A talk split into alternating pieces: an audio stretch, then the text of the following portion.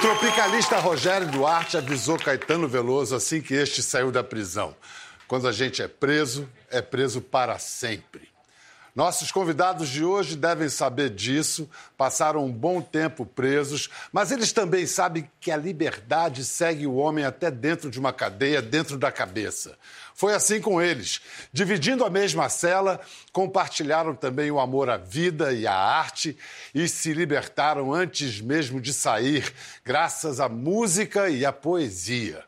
A história deles é de matar de inveja os gangster rappers americanos uma dupla de rappers que fez do número de sua cela seu título artístico e conquista o sucesso como caminho para a liberdade cantando a possibilidade de justiça, de alegria e de superação da dor e do crime.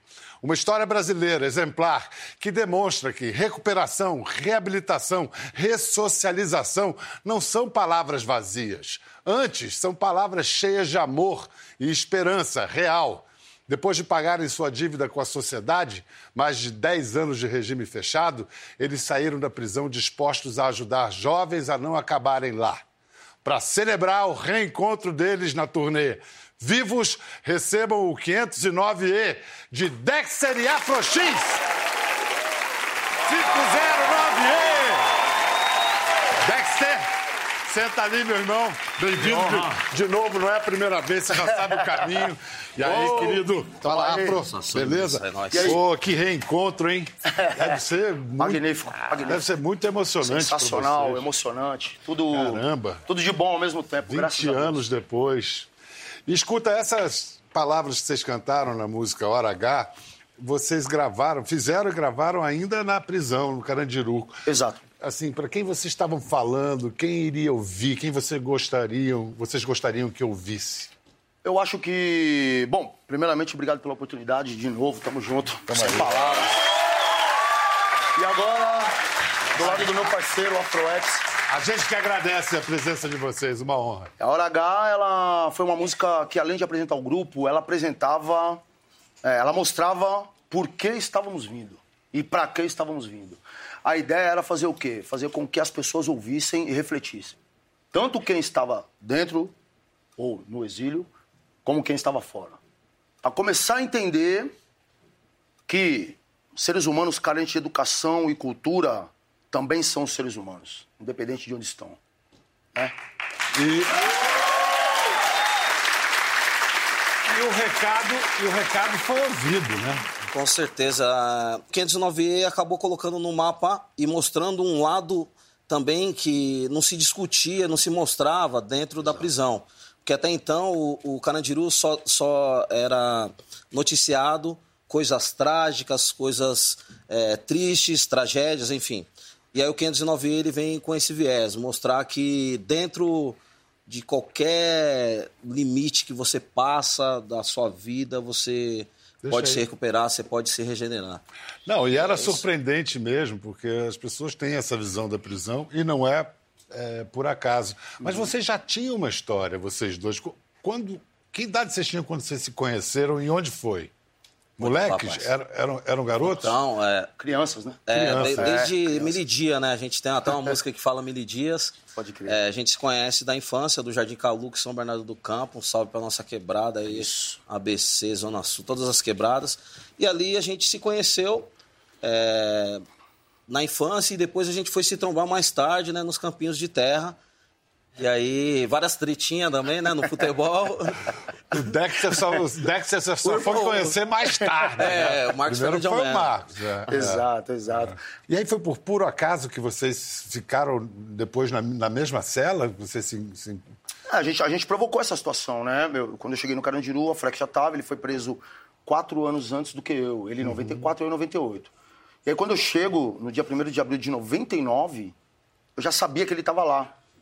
E aí, quando eu desci do bonde, eu senti várias coisas, entre elas que a minha carreira no crime tinha acabado ali, e isso, graças a Deus. Mas eu também senti que eu precisava procurar ele. Era um país da, das calças beijas. Acho que o Brau sintetiza muito bem isso. Ele e o Jocelyn na música Diário de um Detento. Vocês compraram, como é que é? Tem um, um mercado imobiliário, compra-se uma cela. É. O E é de. É porque. Externo. Tem janela. A janela era Tem do lado ventana? externo. É, ventana, exatamente. É. A ventana. É. tá, Ventana. você tá nervoso? mano? De estar aqui? Tô nada, tô suave. Toda vez que eu venho aqui, eu fico nervoso. Biel é Não, mas, foda. é, mas, eu, mas é o calor, né, meu? Cara, calor, também, né? Fala aí. também, também, também. É, eu tô, tô tentando me manter aqui. é. Mas é isso, ventana, cara. Puta, o bicho é foda. Ele vai, ele vai buscar mesmo. Pesquisa. E a nossa era de, de frente com o metrô, Carandiru e tal. E tinha, sim, um mercado imobiliário lá. Tinha uns caras que vendiam uns barracos. Lá chama barraco. E o Aflex tava lá no set, ele foi até a imobiliária lá e falou com o cara lá. Ele falou, "Ah, vamos comprar um barraco. Eu falei, mas os caras tinham que dar o barraco pra nós. Ih, tio, aqui é outra fita. nós tem que comprar. Aí eu falei, é mesmo? É. Eu falei, então procura lá. Aí ele achou o 509E. E aí nós fomos trocar ideia com o cara, com o dono da imobiliária. Com uma das imobiliárias, né? É, eram várias, né? Acho que era, foi 350 conto, eu acho, né? Então o tio mandou dinheiro pra nós, o pai do Afroex mandou dinheiro. Eu acho que minha mãe deve ter ajudado com uma lata de tinta, alguma coisa. Vem cá, o que, dá pra conseguir tudo na prisão? Tudo tem um preço? É, o que não pode, pode, né? O que não pode, pode, né? Só a liberdade que... É. É possível. Tudo, né? É possível. tudo eu, eu acho o seguinte, eu acho que o Carandiru, ele foi um caso à parte.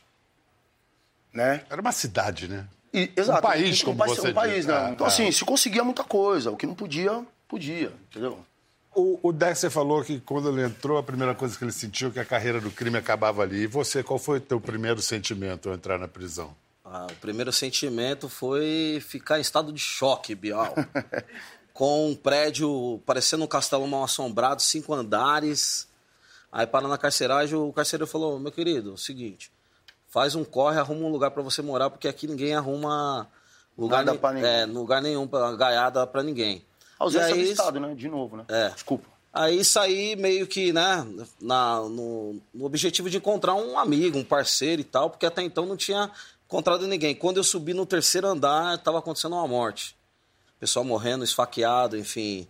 É, Poderia ser eu, enfim, ali senti vontade de parar com o crime, mas o que foi imprescindível foi o resgate, que foi através do Dexter que veio, trocou um papo comigo, mostrou uma outra visão. Foi e- o Dexter que o Dexter te- que me resgatou. Aí você, então, é que botou a pilha e vocês começaram... É, porque é, é difícil de imaginar o sujeito naquela situação, numa cela. De repente, a música te abre o... Eu, eu já vim aqui e já disse isso. O rap salvou a minha vida, como salvou a dele também. Quando eu cheguei lá, o Flex tava querendo fugir, meu. Já era a terceira- terceira fuga. Né? Ele, ele tava correndo atrás dos objetivos dele, o que é perfeitamente natural. Mas, o, Todo- não, é- todo- mas não teria sido um bom negócio. Então, Talvez não estaria vivo, né? partindo do princípio que, que, que já existiam grupos de rap dentro do presídio, e um deles, que foi o detento do rap, detentos do rap, que puxou toda essa fila, todo esse bonde, que já saíam pra fazer show e tal, eu acreditei naquela proposta. Eu falei, pô, se esses caras conseguem, a gente também vai conseguir. Então, quando eu cheguei, ele queria fugir. Ele tinha uma calça jeans lá, ia fugir lá, sei lá como, no lixo, sei lá. Aí eu falei pra ele, eu falei, tio, olha pra nós, mano. Deus nos deu, Deus nos deu uma oportunidade rica, que é de estarmos vivos.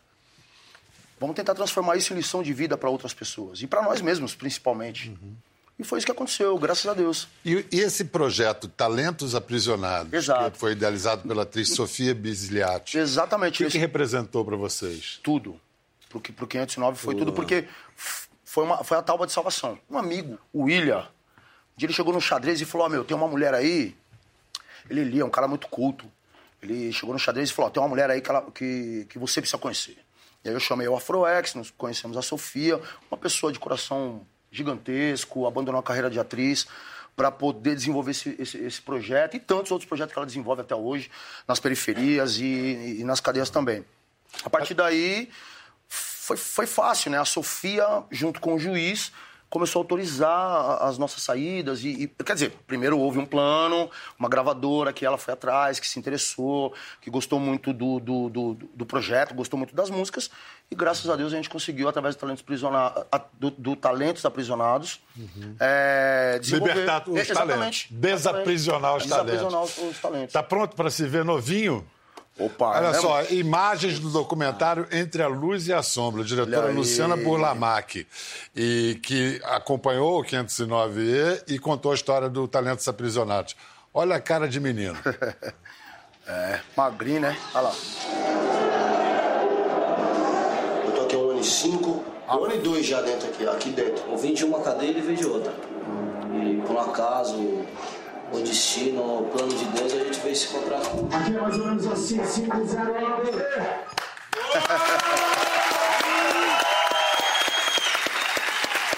Legal, né? Vem cá, Pra gravar, vocês saíam e voltavam, saíam e voltavam. Através, através do Talentos Aprisionados. A Sofia conseguiu quatro dias para que a gente fosse até o estúdio para colocar voz, É, no né? Provérbios 13. Nas 12, 12 músicas, né? E aí era um projeto muito grandioso, porque a gente fala da Sofia, a gente fala do senso humanitário também do, do juiz, né? É, Exato, doutor Otávio. É, doutor Otávio, que, enfim, é, da parte também humanitária também de dentro da prisão, de entender o carcereiro que... É, Ia com a gente, né? Nos conduzia. Fazer escolta. Que aceitou. é, aceitou, sair com a isso, gente, né? acreditou, né? Eu fiz a apresentação de uma reportagem no Fantástico, Isso, que era justamente desse agente penitenciário levando vocês. Valdir. Isso porque o, o disco Provérbios 13 vendeu quase 100 mil cópias na época e, e aí foi ganhar o prêmio Rutus Grupo de Revelação. do ano 2000. É isso aí. Os prêmios.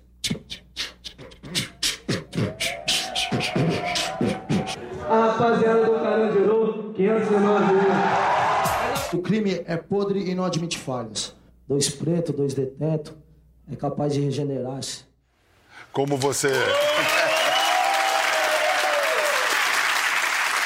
Como o Afro insiste, a coisa da autoestima é fundamental. Eu imagino que um prêmio desses você ganha um- uma outra atitude, uma outra postura, né? É, além de, da, dessa, do reconhecimento, né? De algo é, que você escreve dentro de uma prisão, e isso aí é de grande valia para as outras pessoas, e que é necessário falar disso. Tudo valeu Porque, a pena. porque é o seguinte: não tem lugar em que se fala mais de saúde do que num hospital, não tem lugar que se fala mais de liberdade do que dentro de uma prisão. Mas, Dexter, e a história que uma vez você se apresentou pelo telefone? É verdade. É. Eu tinha que fazer jus, né, meu? Mas como é que foi? Você, você cantou? Justo, é, o, o cachê, É, né? o- o Aflex- Ô, tiozão, você tem que trampar. O Flex ganhou a liberdade, quer dizer, ganhou não, conquistou a liberdade. Aham. E a gente resolveu continuar trabalhando. Então tinha duas músicas, a gente tinha um técnico de som chamado Bocão. Ele fez uma magia lá, uma mágica lá, meu, naquela época. Naquela época, mano. certo? Então ele me colocava no show através do telefone. E tinha duas músicas que eu conseguia cantar e batia certinho. é, não, não tinha o, o delay, né?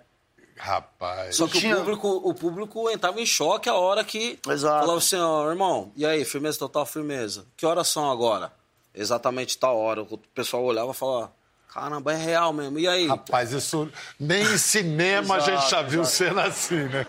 Teve um episódio que foi marcante na história de vocês, foi a participação num debate com o deputado Conte Lopes no programa do Serginho Grosman aqui na Globo. Era o quarto Altas Horas do Serginho aqui. O bicho pegou. O entrevistado de hoje, então, é o deputado Conte Lopes. Nós vamos chamar uma dupla de rap, o 509E, formada pelo Dexter e Afro X, que estão na casa de detenção e saíram hoje. O senhor acha justo que uma farda cinza e uma carteirinha que indique que o senhor é policial dê o direito de sair matando o jovem que está na periferia, que é pobre na sua não, maioria não. negro? Peraí, peraí. O policial, ele age dentro da lei. Por exemplo, quando você foi preso, você foi preso e condenado pelo juiz. A polícia agiu certo. Te deteve, não te matou. Hoje você tem um talento, vão ser cantor. Tudo bem, estão se recuperando. O senhor não me vê como um cara que se recuperou e que está aqui hoje tentando mostrar Não, o você está se recuperando. Você ainda está preso e está escoltado. Vocês estão presos e estão escoltados. E eu espero que vocês consigam, na música, se recuperarem. Só que vocês não são exemplo para ninguém. Que o jovem em casa não veja em vocês exemplo. Na opinião do senhor, o senhor defende que bandido bom é, é bandido morto. É o seguinte, como o senhor encara um bandido de terno e gravata, que rouba na caneta, de colarinho branco, calma, de colarinho branco, e um juiz que deu mó bica na lação. Como o senhor encara esses bandidos aí? Sou favorável à pena de morte para eles também. Aplique a pena de morte pros corruptos Será? também. Será? Aplique.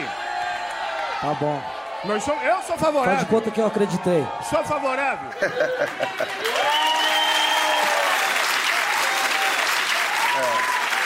Dexter, olhando do ponto de vista de hoje, tantos anos depois, como é que você avalia aquela atitude? Olha só, eu acho que, primeiro, não deveríamos ter ido. Eu acho que era, uma, uma- uma- era um momento bem delicado. é, Teve consequências. teve consequências, exatamente, por esse motivo. Mas lavamos a alma também, porque é, é, éramos jovens que queríamos fazer justiça imediata. Quando a gente chegou na casa de detenção, a gente foi aplaudido. Vacionado. Ovacionado, exatamente. Por quê? Porque a gente estava falando para ele muita coisa, é, é, coisas que muita gente queria dizer. Agora, se fosse hoje, eu acho que teria um outro teor, né? Se tem duas pessoas que estão lutando dentro do Carandiru, saindo, voltando e tentando vencer através da arte, e o cara não reconhecer e apoiar, então assim, é... Vocês marcaram uma posição que era a posição de é, vocês. não- né? infelizmente, Eu acho que sim. ó, Aí você, não é nem você- pessoal, é o, é o Mas aí a coisa ficou mais difícil para vocês de sair, É, a entrar. partir, da- a partir desse momento, o 509 foi impedido de continuar trabalhando Uhum. e nós fomos transferidos, né? tomamos um salvão bem... Mas a lição que fica é: hoje estamos aqui no seu programa, né? Podemos amanhã, Vamos semana que começar, vem. uma, vamos começar uma turnê pelo Brasil Exatamente. inteiro. E aí, e, e aí o que eu quero dizer é o seguinte: pra ele, na época, quem não era exemplo, tem uma história de vida bonita e que pode ser, sim, referência pra alguém. Pode. Sobretudo pros jovens da periferia. Deputado, desculpa, o senhor estava errado. Tava errado, total. Mesmo depois desse episódio todo, vocês ainda fizeram um show para 50 mil pessoas no IMB. Exato. Estavam os Racionais também nesse show. Quer dizer, vocês já tinham uma história traçada pela frente. Você já conhecia o Mano da época que você cortava o cabelo dele? Você tinha uma barbearia ou era um cabeleireiro, como chamava? Na minha época era um salão de cabeleireiro, né? Salão de cabeleireiro. Hoje os caras se chamar de cabeleireiro, o barbeiro, ele fica bravo. Quem faz barba que é barbeiro. Você cortava o cabelo do, do Eu cortava Mano? o cabelo do Mano Brown, é, cortei. Fazia barba e bigode também. Não, eu só cortava o cabelo.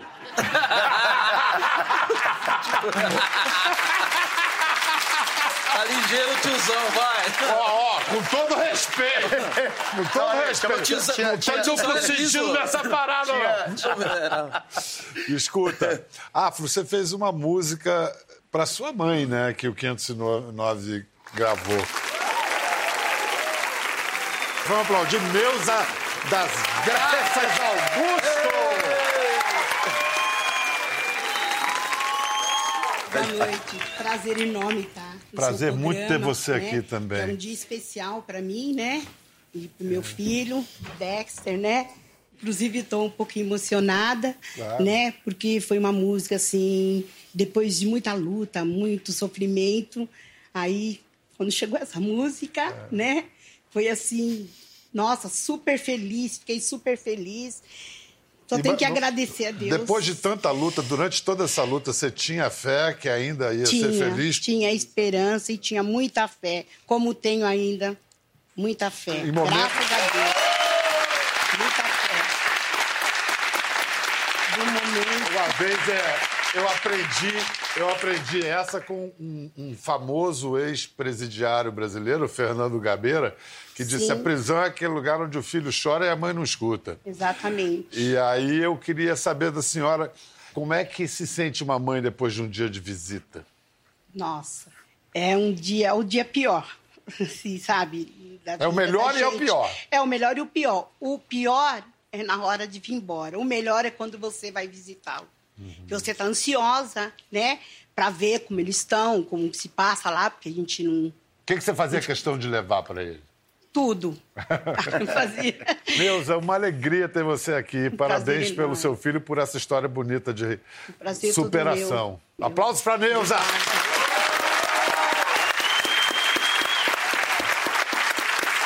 Já, já o Dexter, a mãe dele nem ficou sabendo que ele tinha sido preso. É verdade? É, ela ficou um tempo, tadinha. Eu não queria que contasse pra ela, porque. É. Não tem nem palavras. É. Dá para entender.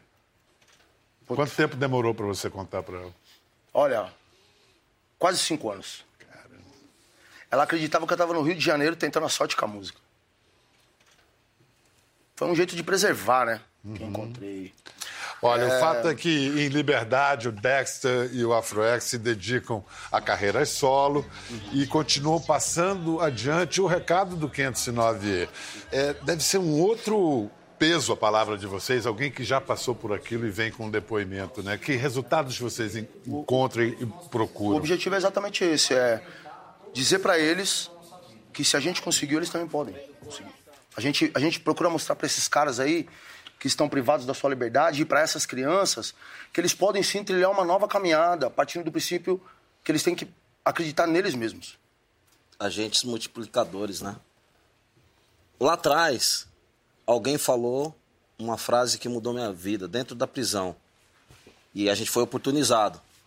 Então, da mesma forma, a gente tem o poder também de abençoar, de, de, de transformar e, o principal de tudo, empoderar os parceiros.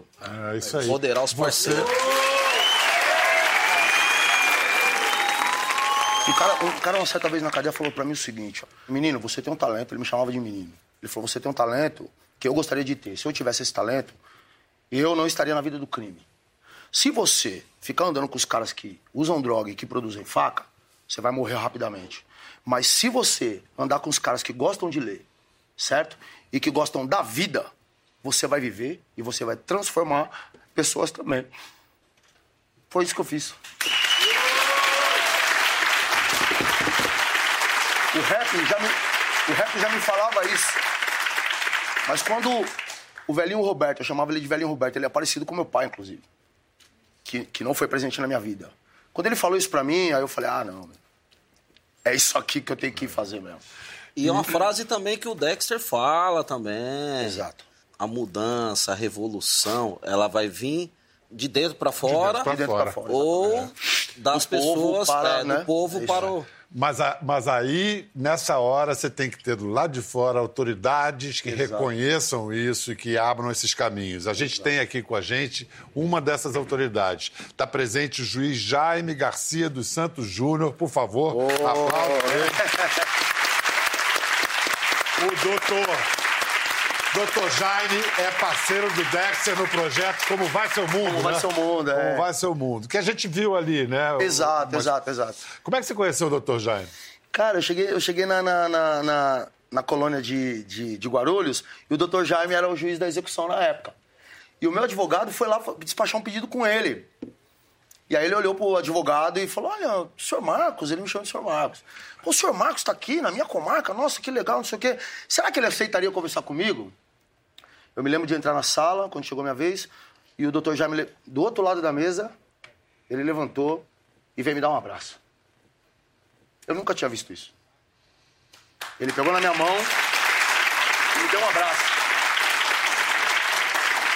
Aí ele pegou, e- ele pegou e falou assim: Ah, pera só um pouquinho. Aí ele voltou na mesa de novo e trouxe um papel. E falou: Ó, tá aqui o pedido que o senhor, que o senhor fez, autorizado. O Ministério Público foi contra, mas eu sou a favor porque eu acredito no senhor. E mais, eu quero conversar com o senhor sobre um projeto. Quando o senhor voltar, porque eu sei que o senhor vai lá e vai voltar. Isso pra mim, o doutor Jaime tinha que estar aqui, hoje. Isso pra mim foi. Doutor Jaime, então, quando, quando você chamou o, o, o Marcos, você já conhecia o Dexter. foi o que te deu confiança em apostar nele? O que, que foi? Primeiramente, muito obrigado, enfim, pelo convite, pela oportunidade. E quero dizer que o senhor Marcos é muito gentil, viu? Não tem todas essas qualidades, não. Não, ele mas- que tem. E, mas quando eu eh, soube que ele, que ele estava lá, sob minha jurisdição, eu já conhecia o trabalho do 509E e já conhecia o trabalho solo dele. Eu vi nessa circunstância a oportunidade de usar como uma ferramenta para a transformação do, do sistema prisional, da, da realidade que, que nós vivemos, vivíamos na época e vivemos até hoje, né? Com mais de 800 mil pessoas encarceradas, dois terços da população carcerária de negros e pobres, mais de 40% de pessoas presas sem sequer ter uma condenação. E essa oportunidade está frutificando, porque é muito difícil mudar esse estado de coisas, mas com insistência. Essa, isso que o, o, o Afro falou, agentes multiplicadores, isso está se multiplicando?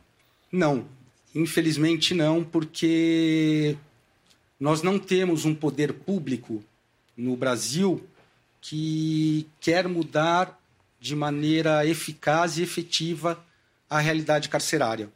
Que, na minha concepção, isso eu sempre falei, não é novidade, é a nova escravidão brasileira. Mas, é, senhor juiz, doutor Jaime, é, vamos pensar alguém que está assistindo a televisão agora com aquela cabeça bem conservadora é, e que diz: Mas são os meus impostos que estão pagando esse cara ficar preso lá. É, é, alguém que já foi assaltado e que tem realmente uma bronca danada. Com que argumentos a gente vai demonstrar de maneira inteligente que é melhor recuperar do que ficar repetindo o discurso de que bandido bom é bandido morto ou maltratado? Com o argumento de que é, se nós não tratarmos essas pessoas que foram privadas de liberdade por uma ação do Estado, conseguir que elas, dentro das unidades prisionais, vislumbrem outra perspectiva de vida, essa pessoa ela vai sair da unidade prisional e a possibilidade dela praticar uma nova infração penal é muito grande. Por quê? Porque o Estado não se é, apresentou para ela em nenhuma oportunidade da vida, mas naquela oportunidade que ela estava privada de liberdade, como uma força inclusiva, somente uma força punitivo-repressiva. E vai ter sempre esse embate. E esse discurso ele não é palatável, eu sei que ele não é mas ele é necessário para nós mudarmos um sistema que está falido. É. é um tema que me atrai. Eu já fiz um documentário sobre os agentes penitenciários, os carcereiros, e eu fico impressionado com o poder da arte. Sem dúvida. A arte é a maior janela de integração entre as pessoas, em qualquer, em, em qualquer forma de expressão.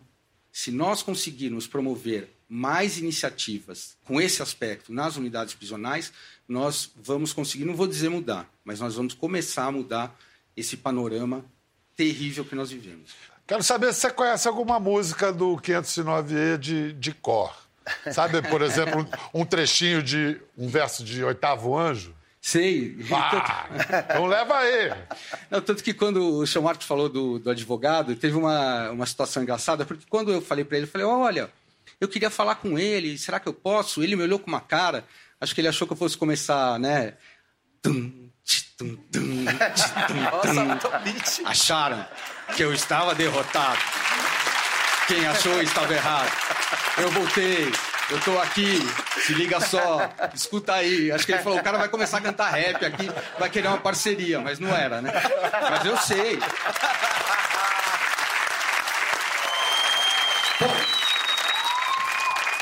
Estamos de volta com Dexter, AfroX, 509E na parada.